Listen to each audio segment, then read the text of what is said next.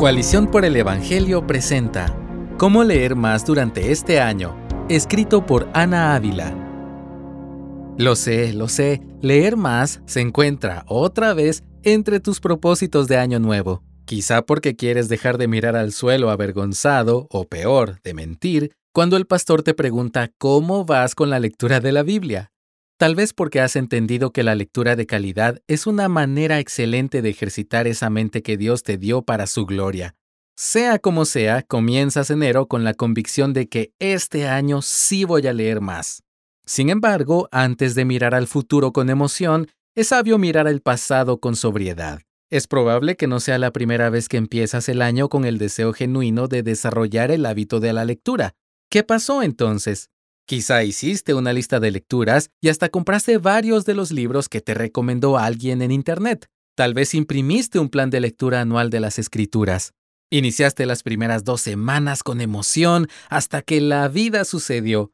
Los niños enfermaron, el jefe se puso extra demandante, los profesores pensaron que su materia era lo único en que tienes que ocuparte y la emoción se evaporó. Llegó septiembre en un abrir y cerrar de ojos y te resignaste diciendo, para el otro año será. Seré la primera en decir que no tienes que esperar al año nuevo para empezar a caminar en la dirección correcta. Con todo, no podemos negar que las últimas semanas de diciembre y las primeras de enero traen consigo inevitablemente la ilusión de un bello porvenir. No está de más aprovecharla. El desarrollo de hábitos es uno de mis temas favoritos, le dediqué un capítulo entero en mi libro Aprovecha bien el tiempo. Puedo pasar horas en YouTube, lo que irónicamente termina siendo poco productivo, escuchando cómo otras personas aplican el registro de progreso, la modificación del ambiente y la rendición de cuentas para crecer. Ese tipo de estrategias los llevan a usar menos las redes sociales, ejercitarse, comer más saludable y otras cosas similares. De eso tratan los buenos hábitos de caminar cotidianamente como la persona que quieres ser. Los cristianos tenemos una idea bastante clara de quiénes queremos ser, lo que fuimos diseñados para ser. Jesús lo resume con dos mandamientos en Marcos 12:30.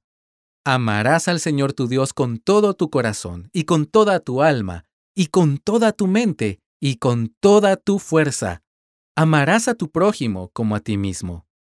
Los buenos hábitos nos ayudan a obedecer estos mandamientos de amar a Dios y al prójimo en lo ordinario de la vida. Glorificar al Señor es nuestra motivación para desarrollarlos. Existen decenas de métodos que pueden ayudarte a establecer buenos hábitos. Hoy, sin embargo, quiero recomendarte que durante el año próximo te enfoques solo en uno. El apilamiento de hábitos. Apilar hábitos significa simplemente pegar un hábito nuevo a uno que ya tienes. Esta es, en mi experiencia, una de las maneras más efectivas para establecer prácticas nuevas en la vida cotidiana. Todos tenemos hábitos. Nuestro cerebro los forma sin que nos demos cuenta para evitarnos la fatiga de tomar decisiones conscientes cada segundo de cada día. Por ejemplo, a estas alturas de tu vida, es muy probable que cepillar tus dientes antes de dormir sea una práctica rutinaria. Espero.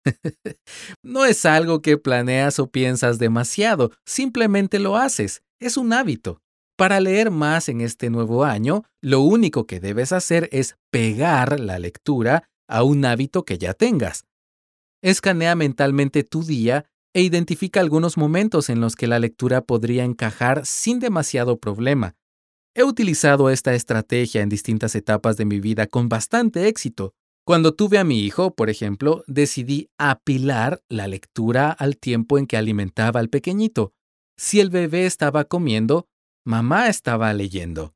Sonará difícil de creer, o tal vez no tanto si has pasado día y noche amamantando, pero durante las primeras dos semanas de vida de mi hijo leí ocho libros.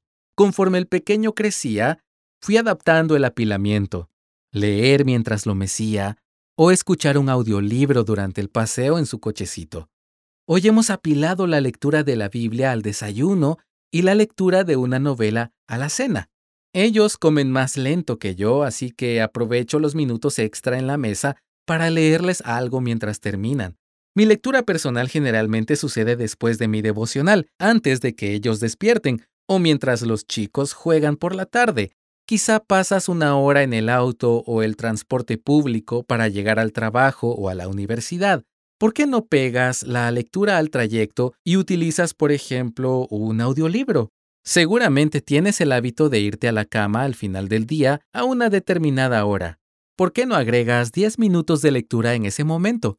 Tal vez bebes una taza de café por la mañana. ¿No sería mejor disfrutar ese tiempo leyendo en lugar de revisando redes sociales o correos que en ese momento no puedes atender? Al detenernos y examinar nuestro día, nos daremos cuenta de que hay muchas actividades sencillas que realizamos con frecuencia. Esos son nuestros hábitos. Sin duda alguna, en al menos una de estas actividades podemos pegar la lectura para convertirla en un hábito también. ¿Quieres leer más este año? ¡Excelente! Sin embargo, ten cuidado de no quedarte solamente en el querer. Las buenas intenciones no nos llevan muy lejos. Lo que nos sostiene hasta el final es el Espíritu de Dios. Después de todo, los cristianos buscamos desarrollar buenos hábitos para agradar al Señor, quien nos da salvación y nos llama a vivir para adorarle. Lleva el buen deseo de usar tu mente para la gloria de Dios a través de la lectura delante del Señor en oración. Luego, esfuérzate para caminar como a Él le agrada, confiando en que, como dice Filipenses 1.6, el que empezó la buena obra en tu corazón la perfeccionará hasta el día de Cristo Jesús. Gracias por escucharnos. Si deseas más recursos como este, visita coaliciónporelevangelio.org.